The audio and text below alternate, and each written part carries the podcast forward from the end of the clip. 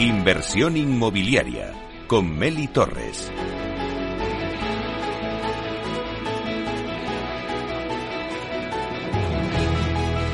Bueno, pues hoy la entrevista de la semana se la dedicamos a Carlos Baños, que es consejero de Adapta Socios, un family office, y con él vamos a analizar una nueva tendencia que empieza a sonar en España en el mercado. Y no es otra que el flipping inmobiliario. Sí, sí, han oído bien, el flipping inmobiliario es una de las nuevas formas de inversión más populares del momento. Este método es un método que viene, es americano, viene de Estados Unidos y viene pisando fuerte en España. Y cada vez son más las personas que deciden adquirir viviendas baratas, remodelarlas y venderlas a un precio superior para obtener ganancias. Fórmulas como las flipping house, comprar, reformar y vender de una vivienda han aterrizado con fuerza en España, despertando el interés del pequeño inversor en el negocio inmobiliario. Bueno, pues como os decía, hoy hablamos de todo ello con Carlos Baños, consejero de Data Socios, un Family Office. Así que vamos a darle la bienvenida. Buenos días, Carlos. Hola, buenos días, Meli, me alegro estar con vosotros. Bueno, pues bienvenido una vez más a Inversión Inmobiliaria. Eh, cuéntanos un poquito, Carlos. Es que eh, hablamos del flipping inmobiliario, pero ¿qué es el flipping inmobiliario? Bueno, yo creo que tú lo has definido perfectamente, ¿no? Comprar barato, reformar para dejar un producto en el mercado que sea mucho más eh, atractivo y, que el, usuario, bien sea luego para un inquilino, bien sea para un comprador final, pues le, guste mucho más del piso que haya comprado anteriormente, la casa, lo que fuera, y luego pues alquilarlo o venderlo. Es cierto que viene de Estados Unidos y que en Estados Unidos ahora es, es un, un boom, ¿no? El, lo que se está desarrollando sobre el flipping y el concepto de flipping inmobiliario aunque con otros nombres en España ya lo hacíamos. Mi abuelo lo hacía. Mi abuelo lo hacía en los años 50 o 60, ¿no? Pues es comprar barato y aportar el suficiente valor como para que el recorrido hasta que se pueda colocar en el mercado aporte un buen margen. Entonces, realmente el, el asunto está en que a día de hoy, sobre todo en las grandes ciudades, hay una voracidad sobre viviendas que están en el centro de Madrid pero con un nivel de acabados que al ser un parque de viviendas viejo o con determinados años, pues está bastante deteriorado. Y el flipping lo que viene a hacer es revalorizar esas viviendas y dignificarlas para que, bueno, pues gente con, por lo general con bastante nivel adquisitivo eh, pueda acceder a ellas.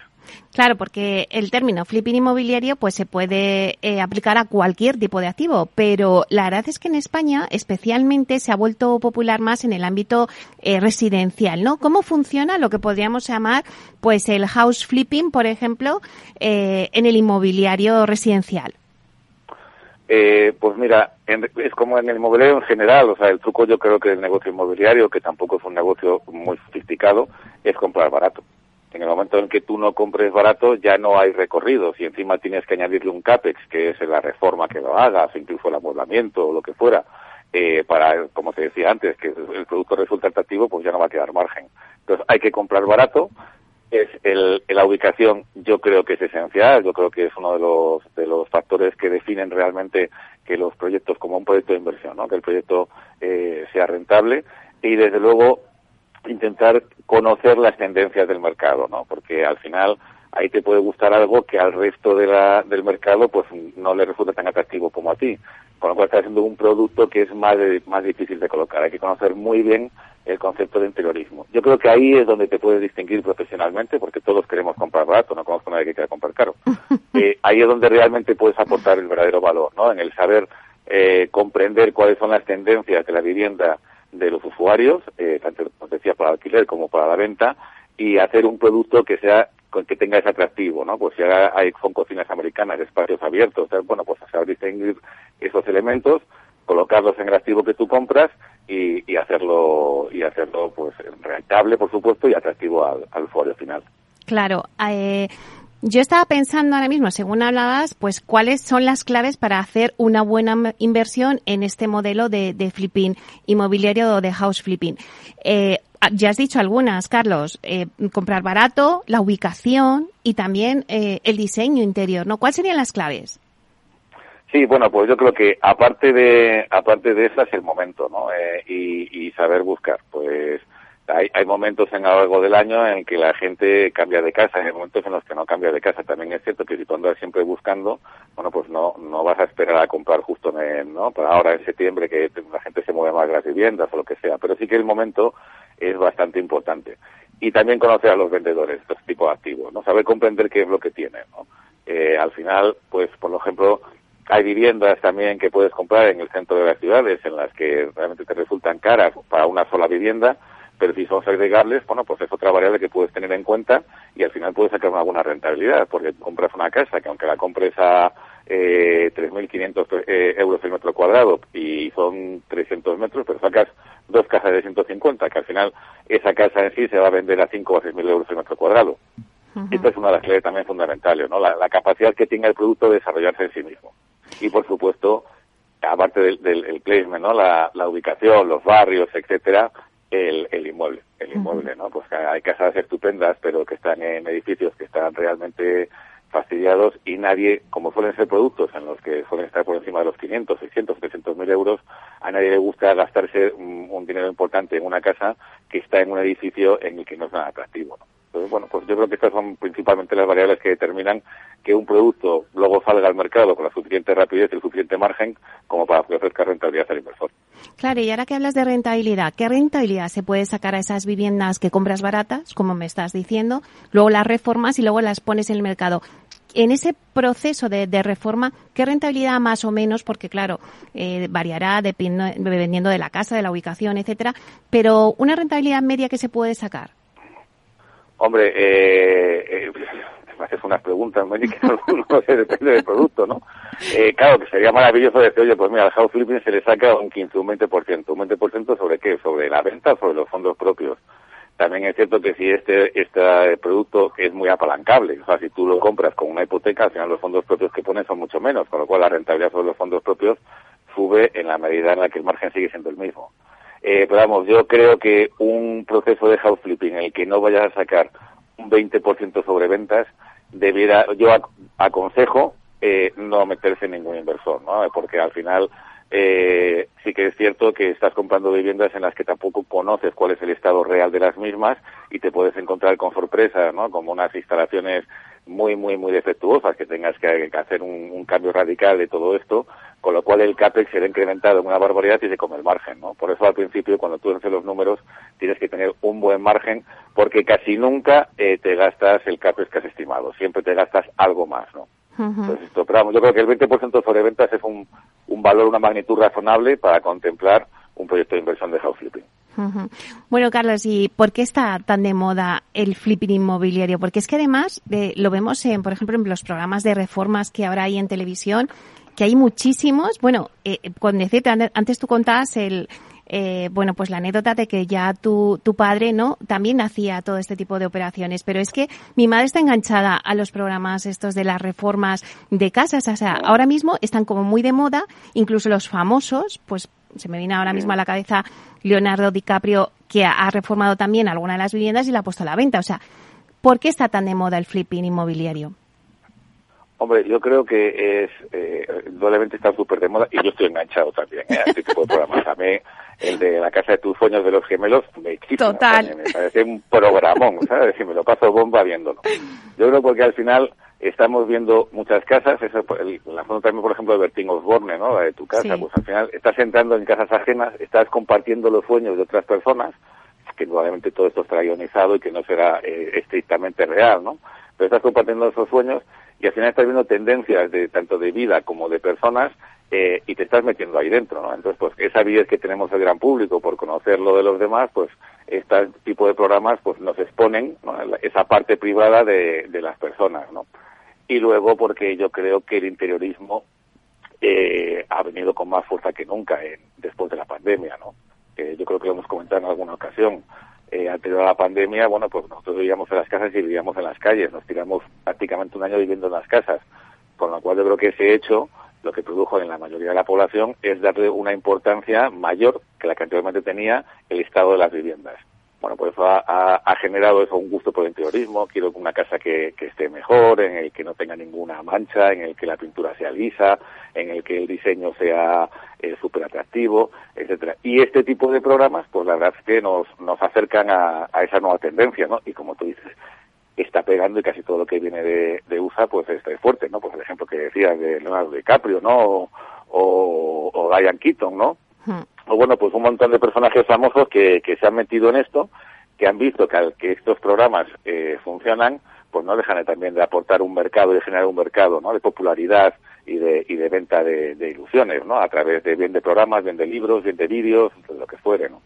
Pero indudablemente yo creo que el, kit de la cuestión también es que el, interiorismo, el, gusto por una casa mucho mejor hecha, eh, se ha potenciado una barbaridad después de la pandemia y entiendo que esta es una de las claves de las nuevas tendencias del sector inmobiliario hoy en día.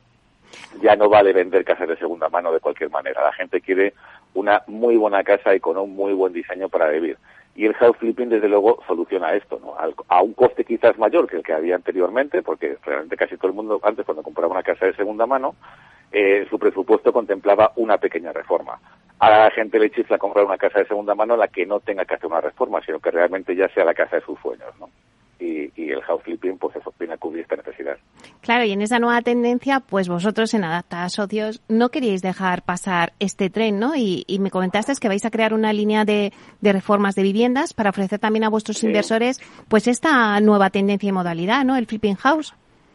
Sí, sí, de hecho hemos levantado, tenemos un acuerdo con un fondo de inversión y hemos levantado una cantidad relevante de, dinero para hacer este tipo de, de producto, ¿no?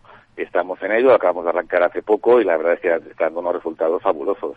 Y la clave, pues como en todo el inmobiliario, y es lo que como empezábamos esta entrevista, es encontrar el producto a un buen precio, producto barato. Nosotros nada más que nos dedicamos a hacerlo en Madrid, y hasta ahora la verdad es que nos con muchísimo esfuerzo porque es mucho el esfuerzo que tienes que hacer para encontrar una vivienda, una vivienda que se acople a nuestras necesidades de inversión, a lo mejor eh, no lo sé, me atrevería a decir que visitamos 50 viviendas para llegar a, hacer una oferta de una. Y de cada oferta que hacemos al final se cierran, de cada 10 ofertas se cierra una. Entonces son muchos, es un esfuerzo de no un, un, pushing muy muy muy elevado hasta llegar a tener un activo en el que pueda ser sometido a un proceso de house flipping. Indudablemente con ese pushing elevado lo que hacemos es asegurar la rentabilidad. Y en Adapta estamos haciéndolo, además yo creo que, como te decía, con bastante éxito, e incluso ahora en nada abriremos una, una nueva línea de negocio que es un poco como esto de los gemelos que comentábamos también anteriormente, ¿no? Pues eh, ayudar a la gente a, saber cuál es la casa de sus sueños, comprenderles, ayudarles a buscarla, ayudarles a comprarla y, y desde luego dejarla como la casa de sus sueños, tanto a nivel de, eh, de diseño de los espacios como diseño del mobiliario, ¿no? o sea, todo el interiorismo. Y los betas que estamos haciendo también están funcionando, están funcionando muy bien. Así que sí, sí, en Adapta estamos muy, muy, muy concienciados de que el house flipping es una actividad dentro del sector inmobiliario que, que va a más, ¿no? Que indudablemente no es moda pasajera, sino que ha venido para quedarse y que se convertirá en un segmento con un volumen que ya veremos con el paso del tiempo cuánto puede representar y que siempre va a venir a copar una parte de la demanda de la vivienda de segunda mano. Oye, Carlos, seguro que hay mucha gente que nos está escuchando, que está escuchando esta tendencia de, del house flipping y que, eh, bueno, pues dice, oye, vosotros lo estáis haciendo, adapta en Madrid y que quiera ponerse en contacto con vosotros. ¿Dónde pueden ponerse en contacto o cómo pueden ver esta nueva línea de negocio que habéis abierto? Mira, en cualquier caso, nuestra página web, ¿no? que es www.adaptasocios.com, a partir de ahí nos pueden contactar y si no, en un teléfono fijo, que es el 91 224 0333 ahí, bueno, pues eh, el que quiera que contacte con nosotros y si está en nuestra mano, pues nos encantará echar una mano tanto a los consumidores finales como a los inversores que quieran invertir en ese tipo de productos. Bueno, y ahora que tenemos todavía unos minutos, eh, vamos a abrir un poco más el abanico, ya que tengo el placer de tenerte con nosotros aquí hoy para que nos cuentes un poco las tendencias. Eh, ¿Dónde invierte vuestro Family Office? Carlos, en épocas inflacionistas siempre se dice que la vivienda es un valor refugio. No sé si estás de acuerdo. Sí, sí. Bueno, eh, soy parte, ¿eh? con lo cual seguramente no soy muy objetivo, porque nos dedicamos a invertir en inmobiliario, aunque también es cierto que en Adapta invertimos en el financiero. Pero entendemos que efectivamente el negocio inmobiliario es un negocio, es, es un valor eh, refugio y sobre todo es un valor que a largo plazo es, seguro. Al final, eh, no sé si lo comentamos en alguna ocasión, ¿no? Alguien me decía, es que el bono italiano ahora ha subido y me dan el 4,5%. Digo, fenomenal, pero ¿y cuánto va a valer el bono italiano de un millón de euros dentro de 10 años? Un millón de euros. El millón de euros de una vivienda que te va a dar el 4,5% o el 5%, en el mejor de los casos, eh, ¿cuánto, te, ¿cuánto va a valer dentro de 10 años? ¿Un millón y medio? Ahí tienes la seguridad de la plusvalía latente que se va generando con el paso del tiempo. Es decir, el mercado inmobiliario a largo plazo nunca baja siempre va a más, ¿no? Eso es muy atractivo. Nosotros en Adapta lo que hemos hecho principalmente es eh, identificar qué es lo que hacemos bien, eh, identificar dónde nos encontramos a gusto eh, e identificar con quién sabemos trabajar. ¿Y qué es lo que hacemos bien? Pues hacemos bien la vivienda. Nosotros no tenemos ni idea de oficina ¿no? o de comercial y la vivienda de todas sus variantes, ¿no? desde alquiler de habitaciones hasta vivienda prime, eh, tanto en Build to Rent como en Build to Sell. Eh, y en la vivienda nos gusta el interiorismo, nos gusta el concepto de la vivienda, nos gusta promover, nos gusta hacer estas cosas de segunda mano y es donde hemos encontrado nuestro hábitat para desenvolvernos y para poder bueno, ofrecer mm, productos en el mercado a, nuestros inversores y, y luego a los consumidores que satisfagan sus necesidades. ¿Dónde lo sabemos hacer? Lo sabemos hacer en Madrid. Esta es la realidad. Eh, hacemos algunas cosas fuera de Madrid que son tan, tan, tan, tan seguras que no nos dan miedo. Nosotros siempre decimos una, algo medio en broma, medio en serio, que en Adapta, y es que la cobardía es uno de nuestros valores esenciales. ¿no? Nosotros somos muy cobardes a la hora de invertir. No, no, no queremos muchos riesgos, porque cuando estás jugando con el dinero de los demás, eh, asumir riesgos innecesarios, a pesar de las posibles plusvalías que puedes obtener en el futuro, no tiene mucho sentido. Y Madrid es un mercado solvente, es un mercado con una demanda real, con, con una seguridad de que la venta se va a producir, pues con, unos ritmos diferentes en función del producto de las zonas, pero en general en Madrid siempre se acaba vendiendo un producto. Y sobre todo conocemos el mercado de Madrid, conocemos a los compradores, conocemos a los vendedores, conocemos a las contratas, a las subcontratas, eh, conocemos el, el, el PGO de, de Madrid, del resto de los ayuntamientos, la normativa eh, autonómica, y bueno, pues sabemos hacerlo muy bien en Madrid. Eh, si hemos hecho alguna cosa fuera, como bien te decía, es porque era tan, tan, tan seguro que, que no hemos tenido el valor de desestimarla, ¿no? y, y, a quién, y con quién nos, nos gusta juntarnos para hacer esto.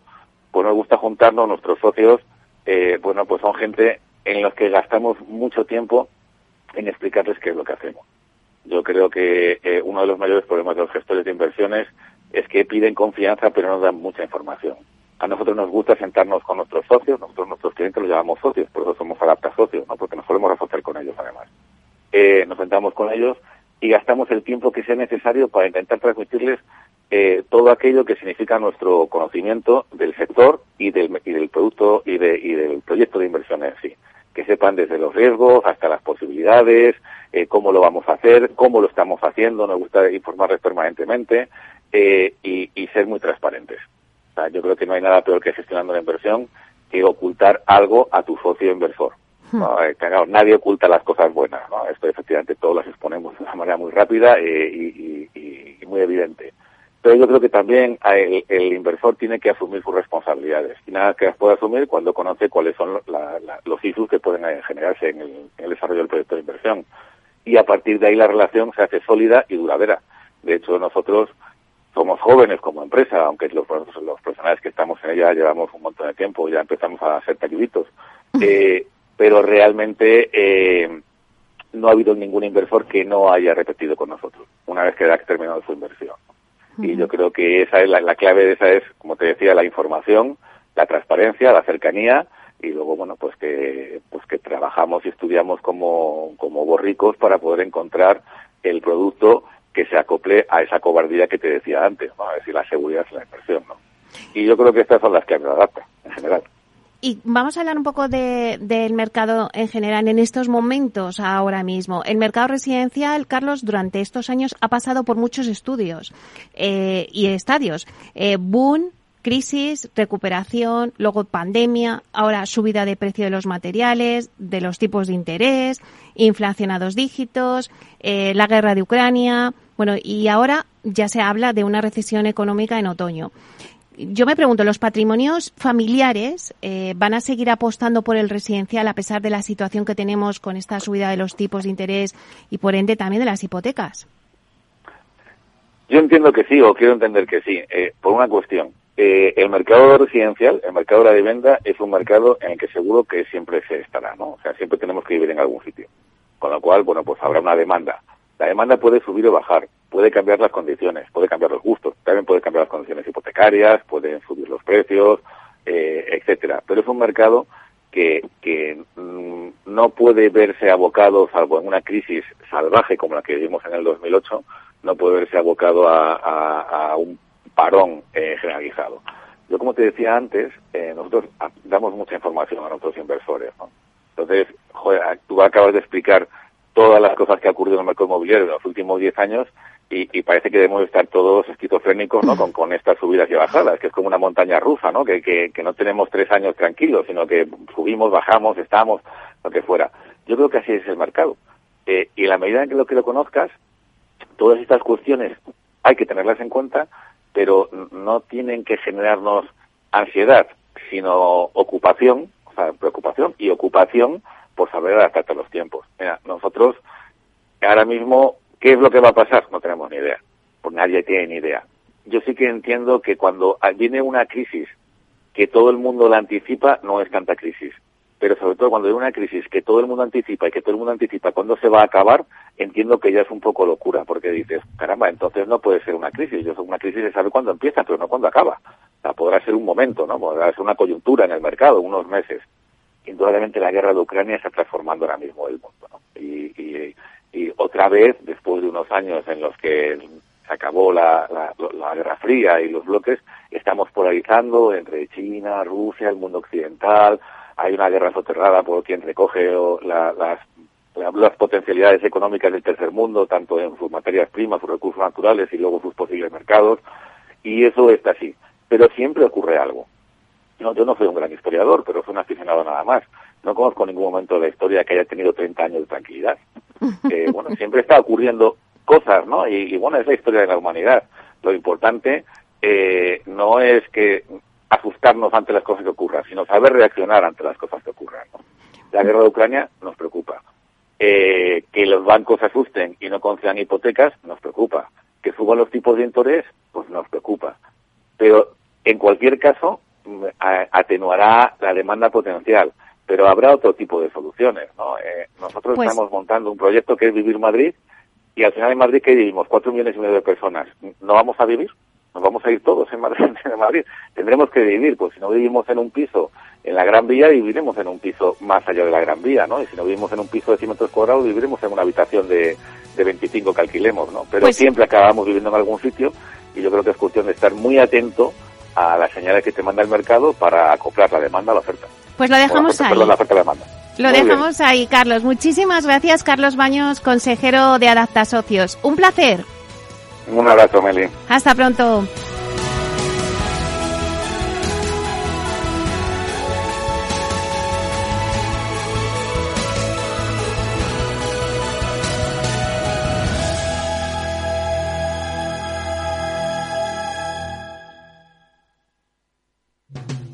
En Hipercor y el supermercado El Corte Inglés siempre tienes ofertas increíbles. Como un 50% en la segunda unidad en muchos productos. Y además ahora tienes 5 euros de regalo en carnicería por compras superiores a 25 euros en este departamento. En Hipercor y el supermercado El Corte Inglés. En tienda web o app. Consulta condiciones de la promoción.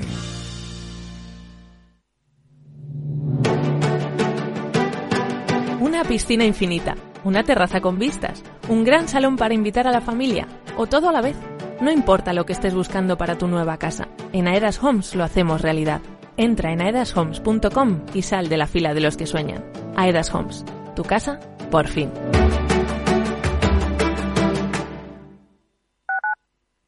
Capital Radio Madrid, 103.2. Nueva frecuencia, nuevo sonido. Gráficas Naciones. Más de 50 años de experiencia en el sector de las artes gráficas. Apostamos por la última tecnología tanto en impresión offset como en digital y gran formato. Realizamos todo tipo de impresión. Tarjetas de visita, folletos, libros, vinilos, decoración y montaje de stands. Más información en el 91 629 2145 o en gráficasnaciones.es. Esto te estás perdiendo si no escuchas a Luis Vicente Muñoz en Capital, La Bolsa y la Vida. Juan Ignacio Crespo, experto financiero. Los bancos centrales pueden crear dinero de la nada, pero no pueden crear microchips de la nada.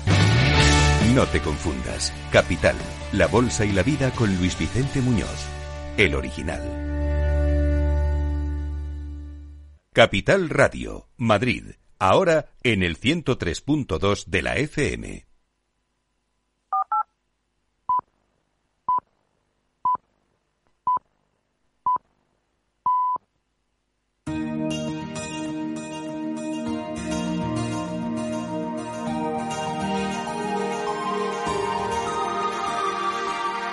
En nuestra sección La Vía Sostenible con Vía Ágora, os contamos la transformación de la vivienda del futuro enfocada en una construcción sostenible como pilar principal.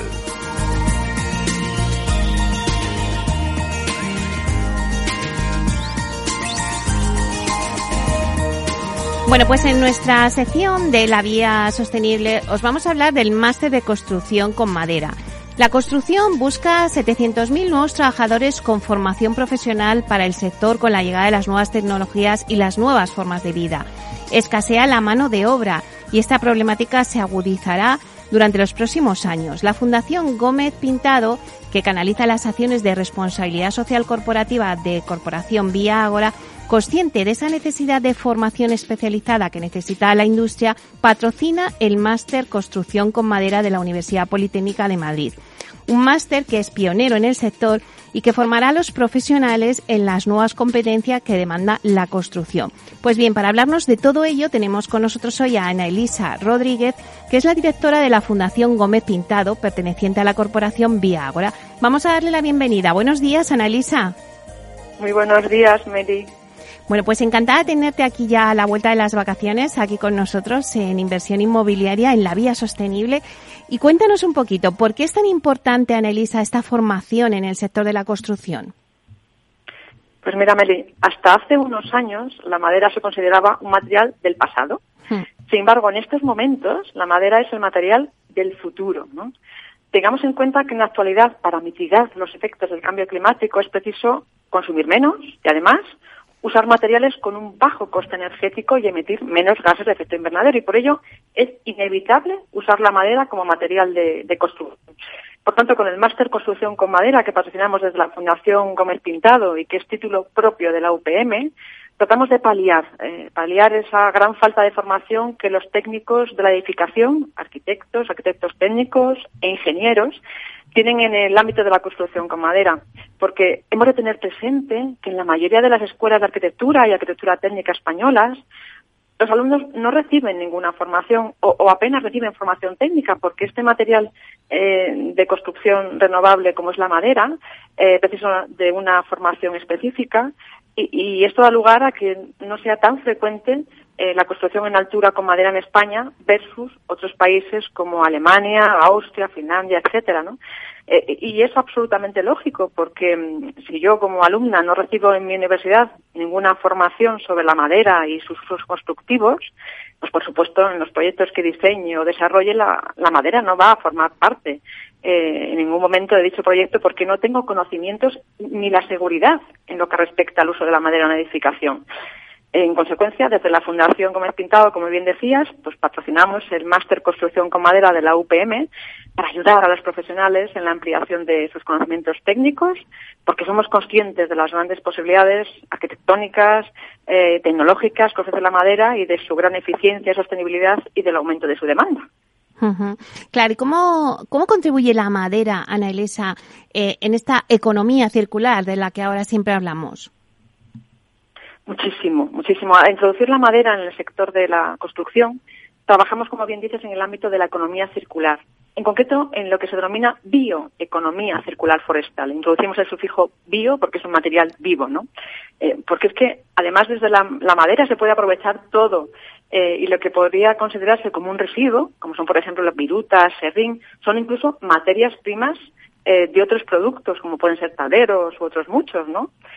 Además, recordemos, Meli, que los montes y toda la cadena de valor forestal tienen un papel primordial en la reducción de las emisiones de gases de efecto invernadero, eh, el aumento de la biodiversidad, el ciclo del agua y en asegurar el medio de vida de las zonas rurales, entre otras muchas cosas, ¿no?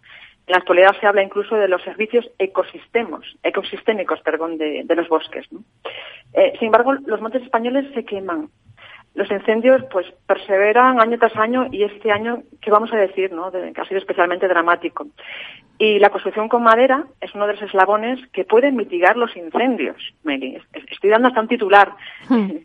Eh, realmente puede mitigar los incendios. ¿no? Me parecen contrasentidos. Sin embargo, la construcción con madera eh, eh, es una de las herramientas em, que puede promover con esa demanda de la madera en la edificación e incentivar que, esos montes públicos y privados hagan una gestión forestal sostenible, eh, una gestión forestal correcta, gracias a la cual se cuiden nuestros montes, se hagan claras, se limpien todos aquellos restos que son combustibles, eh, porque ya no hace esa función el ganado extensivo que había en su momento, ¿no? Es decir, que, que la demanda de madera como material para la construcción genera una mejora clara de la salud de nuestros montes, les hace más resistentes a los incendios y además desarrolla la economía local, ayuda a la fijación de la población, mejora el medio natural y, cuida nuestro medio ambiente, ¿no? ¿Qué más se puede pedir? ¿no? es perfecto. Es, de hecho, hasta la, como la cuadratura del círculo. Hmm. Claro que sí. Siempre, Annalisa, nos das unos ejemplos que la verdad es que lo vemos muy claro, pero yo sí que te pediría ahora también, eh, cuéntanos un poco, eh, pues momentos o, ejemplos que pongan de relieve el avance de la construcción con madera. Pues te diría dos, dos claramente que están ocurriendo ahora mismo en España, ¿no? Hay dos signos claros que, que ponen de manifiesto el avance de la construcción con madera. Uno de ellos es la formación. Hace 10 años había muy poquita formación al respecto. Ya, ahora ya hay eh, formación, como es, por ejemplo, el máster construcción eh, con madera de la UPM, es un claro ejemplo. Y además ya existe en España industria tecnológica nacional en el ámbito de la madera. Industria tecnológica que está especializada en la construcción con madera y en soluciones constructivas con madera, cosa que hace poquito no había. Claro, sí, ahí lo vemos claramente. Y también cuéntanos, eh, vamos a hablar del máster. ¿Qué contenidos se abordan en este máster? El máster Construcción con Madera es un máster eh, amplio que tiene una duración de 1.200 horas. A comienzo en breve, a finales de septiembre, el 29 de septiembre. Es un curso académico, concluye en, en junio del año 2023. Y el conocimiento del material y sus productos derivados. ¿no? Además, Em, como el desarrollo del avance del diseño estructural con madera y las uniones, los sistemas constructivos más actuales, como ya estamos oyendo el contralaminado, el CLT o el entramado ligero, eh, la eficiencia energética, el comportamiento acústico y el comportamiento frente a sismos, junto con la intervención en estructuras existentes, es decir, la rehabilitación, eh, la arquitectura, la ingeniería para el proyecto y la ejecución de obras, softwares que son muy importantes en el cálculo, como Drupal o Asdrubal, eh, Drupal o, o eh, además de prácticas de laboratorio, pues, visitas múltiples a fábricas, empresas. el máster es muy amplio, muy, muy amplio y muy completo. Esa ha sido la pretensión y el objetivo de este nuevo máster. Alguna vez lo hemos comentado, Ana Elisa, que, el máster, y creo que es importante que lo sepan los, los oyentes que nos estén escuchando, el máster se divide en módulos y que se pueden estudiar por separado y obtener titulaciones de experto. Cuéntanos un poquito más en este sentido. Efectivamente, efectivamente el máster se divide en módulos eh, para que los profesionales a quien va dirigido este máster les sea más fácil cursarlo y cada módulo es un curso monográfico independiente, ¿no? que para facilitar así la, realización completa del máster en, su totalidad. Eh, la configuración por módulos, como te decía, permite obtener titulaciones además diferentes, titulaciones en experto, como experto o como especialista, de acuerdo con los módulos que se cursen. Y el título de máster Construcción con Madera se obtiene al superar todos los módulos, además del trabajo fin de máster, además del TFM.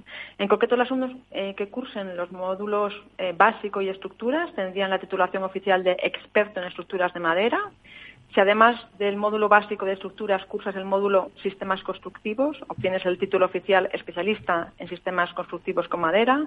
Otra titulación es la de experto en intervención de estructuras de madera. Y como decía, aquellos alumnos que cursan todos los módulos y hagan el TFM obtienen la titulación oficial Máster Construcción con Madera de la UPM. ¿Qué objetivos eh, persigue la Fundación Gómez Pintado y a su vez pues la Corporación Vía Ágora, ¿no? al, al patrocinar este máster? Em, la Corporación Vía Ágora, em, en su objeto de reducir la huella de carbono de sus edificios, eh, prima la utilización de madera en la construcción en altura y ya es una realidad, ¿no? Eh, una realidad que ha hecho posible desde la empresa Lignuntec, que se ubica a los pies de los montes conquenses de los Palancares y está fabricando en estos momentos fachadas ventiladas con madera de Cuenca. Mi compañero Carlos López, quiero recordar que la semana pasada os habló con detalle de este magnífico proyecto, ¿verdad? Mm. Eh, pues digo, ya hay fachadas ventiladas de madera de la empresa Lignuntec que ya ha dispuesto en la promoción de Valdebebas y en todas las promociones que tenga Vía ahora en lo sucesivo, ¿no? Y para la Fundación Gómez Pintado, los objetivos que se cubren al patrocinar el máster Construcción con Madera son clarísimos. Son difundir, son promover, extender los conocimientos técnicos necesarios para arquitectos y arquitectos técnicos e ingenieros entiendan, eh, utilicen la madera como material más en la edificación.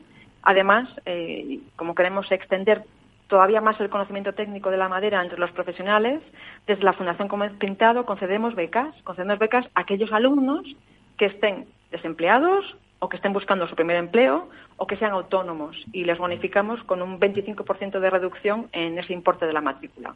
Bueno, pues es muy importante para quien nos esté escuchando, pues esas becas y esas bonificaciones con un 25% de reducción en el importe de, su matrícula, pues que tomen nota, ¿no? Eh, por último, Ana Elisa, ¿dónde pueden tener más información aquellas personas que estén interesadas en el máster Construcción con Madera? Eh, pues los oyentes disponen toda la información en la web del máster, que es masterconstruccionconmadera.es, o también en la página web de la UPM, o también pueden consultar nuestra página web, la página web de la Fundación Gómez Pintado, donde tendrán toda la información. Y si me permites, Meli, yo quería aprovechar este magnífico programa de la vía sostenible porque me gustaría hacer un llamamiento, Meli. Em, me gustaría hacer un llamamiento a las escuelas de arquitectura, a las escuelas de arquitectura técnica españolas, para que no se queden atrás, de verdad, que incluyan en su formación curricular otra materia, que incluyan la madera, al igual que hay una amplia formación sobre materiales como el hormigón y el, y el acero, ¿no? Como anécdota, mm, yo soy de formación ingeniero agrónomo y durante la carrera, en las asignaturas de resistencia de materiales y construcción, yo nunca estudié la madera, ¿no? Y, los oyentes no me están viendo en este momento, pero hoy llevo una camiseta en la que pone ¿Por qué no hay un planeta B? Because there is no planet B.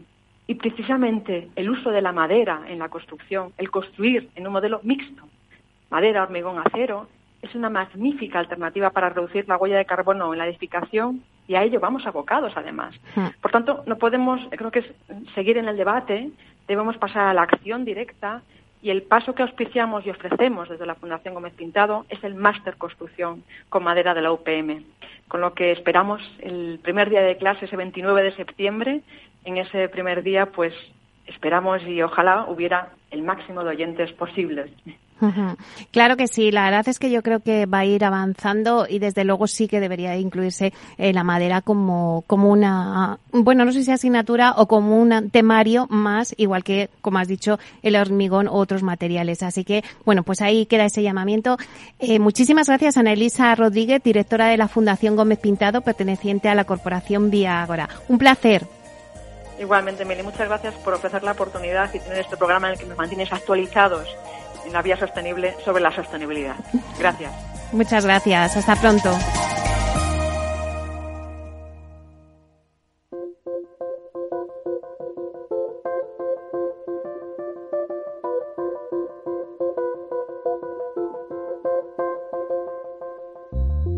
Inversión inmobiliaria y PropTech con Urbanitae, un espacio donde descubriremos las nuevas claves financieras que están cambiando el sector inmobiliario gracias a la transformación digital.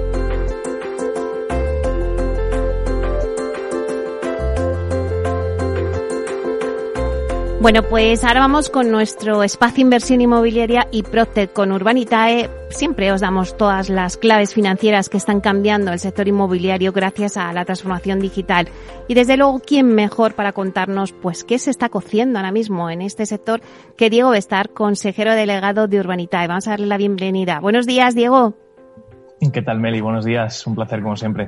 Bueno, pues arrancamos hoy el programa de esta semana, Diego, haciendo este repaso y quiero hacer mención a una reciente apuesta que ha hecho CB por el universo PropTech. Recientemente la consultora estadounidense ha completado una inversión de 100 millones de dólares en VTS, una de las principales empresas del panorama PropTech a escala mundial. Cuéntanos un poquito, que seguro que, sabes más detalles.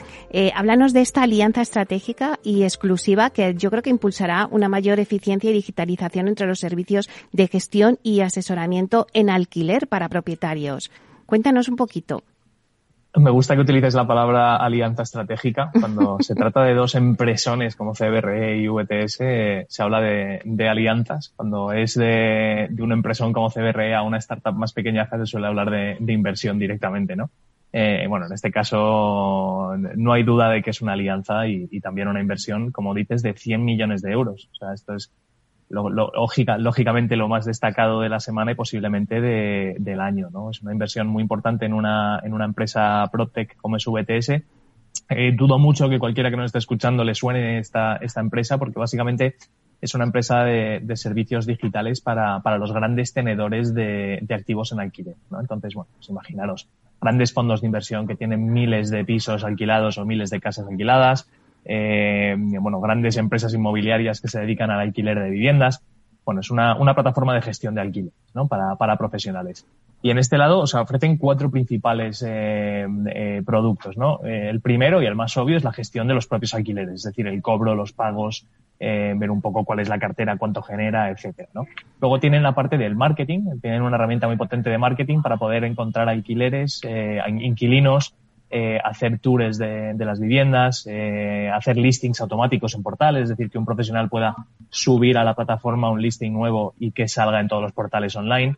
Eh, y luego tienen una parte también de data, es decir, de agregar todos los datos que tienen estos tenedores de, de activos alquilados para poder, para poder sacar conclusiones. ¿no? Así que, bueno, una, un movimiento importante en el mundo PropTech. Y luego uno piensa, ¿por qué CBR quiere invertir en algo así, no? Y todo apunta que CBR ya estaba cerrando algún acuerdo de trabajo con, con VTS y, y, bueno, pues eh, se da la casuística de que VTS probablemente levanta la mano y dice, oye, CBR, me vas a potenciar mucho mi negocio. Si te interesa, puedes ser tú el que tome un porcentaje de la empresa y así alineamos, ¿no? Ya que vas a potenciar el negocio aliándote conmigo como, como Protect que soy, pues coge un porcentaje de nuestra empresa y, todo lo que aumente la facturación y el valor de, esta empresa, pues tú también te llevas un, pedacito, ¿no? Así que sin duda es una alianza. Eh, aparte de, la inversión que ya hemos hablado. Pero, y Diego, ¿tú crees que estas, este tipo de alianzas eh, se podrían dar aquí en España? Eh, sí, hombre, claro, por supuesto. Eh, es verdad que estas cifras son, son, son elevadas, o sea, una plataforma así de grande como VTS, hoy por hoy no, no, no sé, no, tenemos un candidato que pueda llegar a esas cantidades eh, por ahora, pero, pero claro que se puede dar y se dan, lo único que en menor escala, ¿no? Igual no, no a tan gran escala como para, como para poder que, que salga en prensa como ha salido esta, ¿no? eh, hablamos de rondas de financiación muchas veces, ¿no? Eh, hablamos, por ejemplo, nos vamos a, España y hablamos de TICO, ¿no? La Protec madrileña dedicada a la compraventa de viviendas y de la que hemos hablado ya en anteriores ocasiones en este programa. Eh, bueno, pues sigue avanzando en su plan de crecimiento. En julio de 2021 captó 65 millones de dólares en su primera ronda de financiación, una de las mayores operaciones de inversión en una Protec española, y ahora ultima eh, el lanzamiento de una nueva ronda de financiación en la que pretende captar entre 35 millones de euros y 45 millones de euros. Eh, bueno, pues seguimos asistiendo a esas rondas de financiación de las que siempre hablamos. Sí, de hecho, yo creo que en este espacio llevamos siguiendo a Tico desde que, desde que arrancaron prácticamente. Y hmm. es verdad que con esa ronda que hicieron el, el año pasado de 65 millones fue una de las operaciones más importantes. No nos olvidemos que es una ronda que, que cubre tanto capital como deuda, ¿vale? Y, y, este tipo de modelo de negocios, así han levantado 65 millones el año pasado, ¿por qué están levantando 45 ahora, no? Eh, y básicamente ese, porque es un modelo de negocio que es el modelo de negocio de los iBuyers. Básicamente los iBuyers son eh, plataformas que tienen mucha intensidad de, consumo de capital. Eh, al final son plataformas, como sabes, que te compran el piso, te dan una oferta de piso en muy poquito, muy poquito plazo y acuden y literalmente te lo compran con el balance o con, sus propios eh, recursos. Hmm. Por lo cual tienen que tener mucho dinero en movimiento eh, y muchas veces tienen mucho dinero metido en los activos que van comprando. Así que estos iBuyers son, eh, son plataformas que, que, tienden a hacer rondas muy grandes, como vimos el año pasado y, y, como volvemos a ver este año. ¿no? Dicho esto, Tico no ha levantado la ronda, ha anunciado que la va a abrir eh, y le ha encargado a JP Bullhound que se encargue de, de, buscarle el inversor. Pero bueno, conociendo el sector de los iBuyers es probable que, que cierren la ronda relativamente rápido. Bueno, la seguiremos de cerca. Y también tenemos otra nueva PropTech, en este caso es alemana, Evernest, que, ha desembarcado en Madrid y esta, pues, será su primera oficina fuera de su mercado local. No sé si, ¿qué te parece también que tengamos este otro de los actores dentro del Procter, un nuevo actor en el mercado inmobiliario?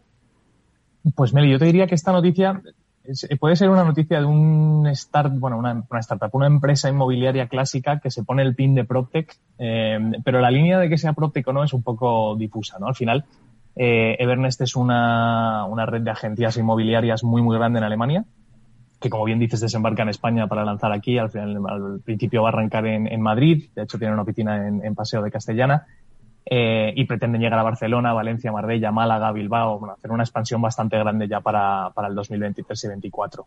Eh, y, bueno, digo que la línea de que sea un próptico no es, es, relativamente difusa porque es una agencia inmobiliaria. Al final mueven, eh, tienen una red de agentes inmobiliarios muy grande y, venden activos, ¿no? Pero es verdad que es una agencia inmobiliaria quizá distinta a las clásicas porque han hecho una inversión muy importante en un software propio, ¿no? Este software propio lo que hace es eh, permitir que los agentes inmobiliarios que trabajan para ellos pues tengan herramientas relacionadas, por ejemplo, con las tasaciones, utilizando el Big Data para, para sacar eh, pues eh, una valoración eh, bastante, bastante fina de, de, lo que son los activos que tienen en venta. Tienen eh, uno, un sistema operativo de CRM que funciona muy bien. El CRM es básicamente un, un, sistema para mantener el contacto con los clientes y poder tener tu pool de posibles compradores eh, pues al tanto de todo lo que va pasando.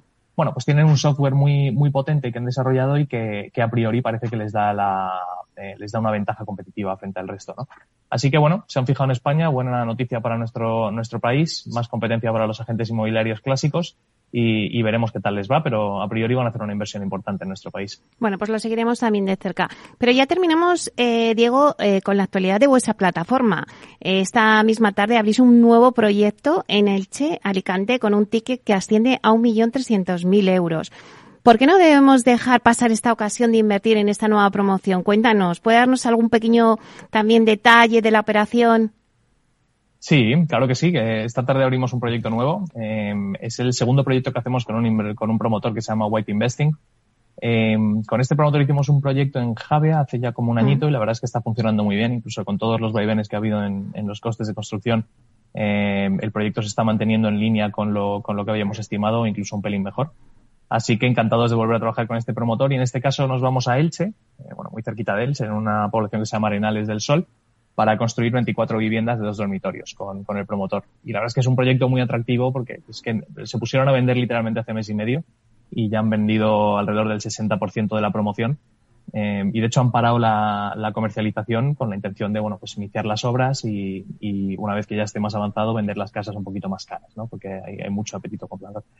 Así que, bueno, es una, una, operación con un promotor que conocemos, que, que ya está contrastado, eh, en una zona con mucha demanda y la rentabilidad estimada de estas, de estas operaciones pues suele ser similar, ¿no? En este caso nos vamos alrededor de, de unos 15% más o menos. Eh, recordemos que el track record en este tipo de operaciones que tenemos en Urbanitae da una rentabilidad alrededor del 18. O sea que es una rentabilidad muy atractiva en una plaza con mucho apetito comprador y, y, con un promotor serio. Así que la verdad es que la, la, previsión que tenemos es que se financie muy rápido y de hecho le hemos puesto el, el sistema de prefunding para dar entrada a más inversores porque al ser un ticket pequeño de un millón trescientos eh, lo que veíamos es que probablemente se iba a cerrar muy rápido dejando a mucha gente fuera. Así que uh -huh. a ver qué tal va. Se abre esta tarde a las 4. Bueno, pues seguro que vamos, eh, todos los que nos estén escuchando, si quieren eh, entrar en esta operación, van a tener que ser muy rápidos porque en cuestión a lo mejor de, de minutos eh, se puede agotar el ticket. Y la verdad es que tiene la seguridad de que ya tienen eh, en esa promoción el 60% de, de, viviendas vendidas. O sea que bueno, yo creo que suena muy interesante, eh, Diego. Eh, no sé si puedes darnos algún pequeño adelanto de vuestros próximos proyectos de inversión para que vamos siguiendo, porque ya sabemos que luego se acaba enseguida, para estar preparados. Sí, la verdad es que los próximos proyectos que hagamos, eh, ya sabes que además los, suelo anunciar aquí como primer sitio, pero muy bien, muy bien. Nosotros estamos encantados. Hay una relación ya de, cariño mutuo, no solamente eh, entre Capital Radio y, y Urbanita, sino de verdad que, que te valoro muchísimo, Diego. Gracias, Mel, igualmente. Pues estamos trabajando en varios proyectos eh, y de hecho todos los que tenemos encima de la mesa son bastante más grandes que el que, que, el que sacamos esta tarde, o sea que que bueno, eh, ahí habrá más, más posibilidad para que invierta todo el que quiera. Y, vamos a volver a trabajar con promotores de primer nivel, eh, repetidores en nuestra plataforma, te dejo esa pista. Pero, pero bueno, la verdad es que espero, espero poder anunciar algo ya hacia finales de esta semana, la siguiente. Y, y como no, pues tenemos un montón de, de cosas para sacar de, arriba abajo de, nuestro país, en las islas, en el norte, eh, bueno, por todos lados. Ya, ya te iré contando. Bueno, si hay repetidores, cuando se repite es porque ha salido bien la primera vez y porque se confía. Así que eso es una muy buena señal. Seguiremos de cerca a ver todos los proyectos que, que nos podéis ofrecer, pero sobre todo nos vamos a centrar en el de esta tarde que nos has contado en Elche, 24 viviendas de dos dormitorios donde el 60% de las viviendas pues ya están comercializadas. Entonces, eh, bueno, pues me decías que también se puede ofrecer una rentabilidad del 15 15%. Así que a todos los oyentes que nos estén escuchando, si quieren invertir en este proyecto, pues que se den prisa porque esto eh, pues va muy rápido, la verdad. Pero bueno, también eh, el ticket es de 1.300.000, que no lo he comentado antes, y, también hacéis un sistema de prefunding que también es interesante porque todo el mundo eh, puede, puede acudir, ¿no? Y al final pues no se queda nadie fuera. Sí, eso es. El sistema de prefunding eh, está diseñado porque al final lo que nos ha acabado ocurriendo, que lo hemos hablado muchas veces tú y yo, es que publicamos proyectos y se cerran en cuestión de segundos, ¿no? dejando a mucha gente fuera. Eh, ideamos un, sistema de prefunding que lo que permite es que durante un plazo de 24 horas todo el que quiera invertir pueda hacerlo. Eh, y dependiendo de lo que llegue antes, ¿no? Eh, las 24 horas de, de finalización de ese plazo o el 200% del objetivo de financiación, lo que llegue primero, se cierra el, eh, la fase de, inversión y se devolvería la parte proporcional de lo, de lo que hayamos superado el proyecto. Es decir, si por ejemplo eh, hay que levantar un millón de euros y se levanta un millón y medio, pues devolveríamos el, el medio millón eh, prorrateado en base a lo que ha aportado cada uno. Esto al final lo que permite es que invierta mucha más gente con cantidades más pequeñitas, es verdad, pero, pero le da la oportunidad a todo el mundo de que, de que por lo menos pueda invertir un, un poco en, en cada proyecto. Así que, bueno, veremos qué tal. Eh, la previsión es que, que, se cumpla el objetivo de financiación rápidamente, o sea que, que bueno, a ver, eh, la semana que viene comentaremos. Claro que sí. Bueno, y al final cumplís vuestro objetivo. Urbanitae nació para democratizar la inversión y lo estáis cumpliendo. Así que muchísimas gracias, eh, Diego Bestar, consejero delegado de Urbanitae, por estar aquí y por contarnos un poco, dar ese repaso a las noticias del Proctec y a vuestros proyectos. Un placer. Gracias, Meli, un placer. Hasta pronto.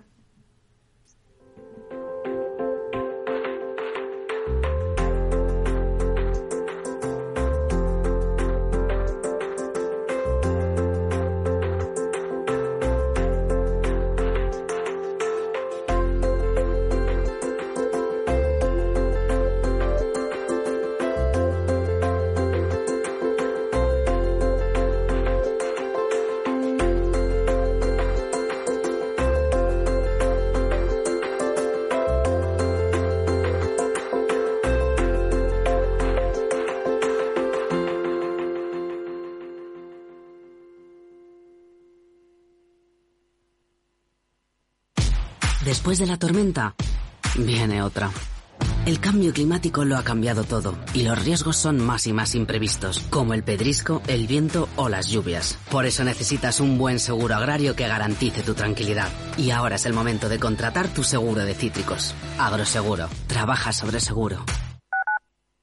Capital Radio Madrid 103.2. Nueva frecuencia. Nuevo sonido. Disfruta de la mejor cocina gallega en Montes de Galicia. Todo un clásico moderno en el barrio de Salamanca. Disfruta de la variada dieta atlántica, de las mejores carnes y pescados tratados con respeto y transparencia y regados con una de las mejores bodegas de la zona. En grupo, en familia o en pareja, Montes de Galicia te ofrece el espacio perfecto en cada ocasión. Los viernes en Capital Radio te proponemos descubrir y comprender las estrategias de empresas con éxito que servirán de inspiración y ejemplo para la tuya. Escucha Metaempresas, un programa presentado por Andrés Arenas con la presencia y los consejos de expertos en distintas áreas y profesores de reconocida trayectoria. Todos los viernes a las siete y media de la tarde, Metaempresas, Capital Radio. Esto te estás perdiendo si no escuchas a Rocío Arbiza en Mercado Abierto. Mario Waits, profesor de ESIC y ex consejero del Fondo Monetario Internacional. Llueve sobre mojado, porque antes del conflicto ya el tema de la política monetaria venía muy expansiva, lo que llamamos nosotros la fiesta party pachanga en el Banco Mundial, emitir mucho dinero, y ya llevamos mucho tiempo, con lo cual veníamos con una inflación altísima antes del conflicto. Imagínense que a partir de ahora, con la subida de la energía, yo siempre explico a mis alumnos que si hay algo que afecta muchísimo la inflación es el petróleo, ¿no? Porque afecta al transporte y afecta a todos los derivados, ¿no? Fertilizantes, plásticos, pintura. O sea que si sube el precio del pollo no pasa nada, pero si sube el precio del petróleo sí. Mercado Abierto con Rocío Arbiza.